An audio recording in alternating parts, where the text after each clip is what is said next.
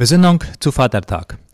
In Psalm 103, Vers 13 heißt es, Wie ein Vater sich über Kinder erbarmt, so erbarmt sich der Herr über die, die ihn fürchten. Eine Gruppe von Menschen eilte in der Abenddämmerung durch kaltes Gelände der Stadt zu, von der der Dampfer abfahren sollte, um sie wieder in die Heimat zu bringen.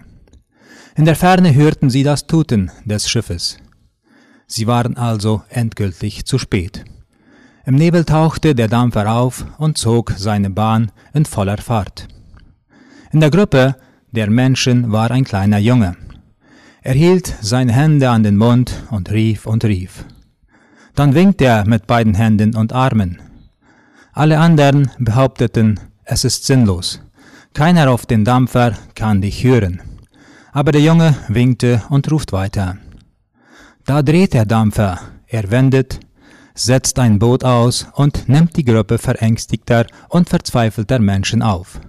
Sie fahren zurück in die Heimat. Wie war das denn möglich? Der Junge antwortete mit einem Satz. Der Kapitän des Schiffes ist mein Vater. Bei der Vater-Kind-Beziehung ist der Vater im Himmel uns immer ein Vorbild. Er hat den Vätern die große Aufgabe und Verantwortung anvertraut, mit seinen Kindern verantwortungsvoll und vorsorglich umzugehen, sie zu erziehen und dabei auf ihn und seine Größe und Liebe hinzuweisen. Gott ist der erste Vater und er hat uns ausgewählt, um den Segen über Generationen weiterzugeben. Der Vater im Himmel sagt zu seinen Kindern, ich vergesse euch nicht. Ihr könnt jederzeit zu mir kommen. Ihr könnt mir vertrauen. Ihr könnt mir zu jeder Zeit alles sagen.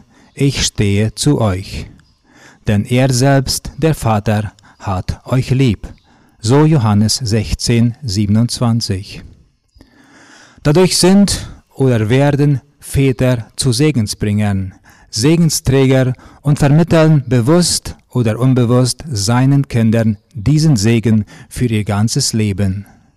Mit dieser Aufgabe dienen wir nicht nur irgendeinen, wir dienen dem Herrn, dem Schöpfer. Er, der Vater, ist der Geber des Lebens. Ehrfurcht vor Gott schenkt uns Liebe zu dieser wunderbaren Aufgabe, Väter nach seinem Willen zu sein.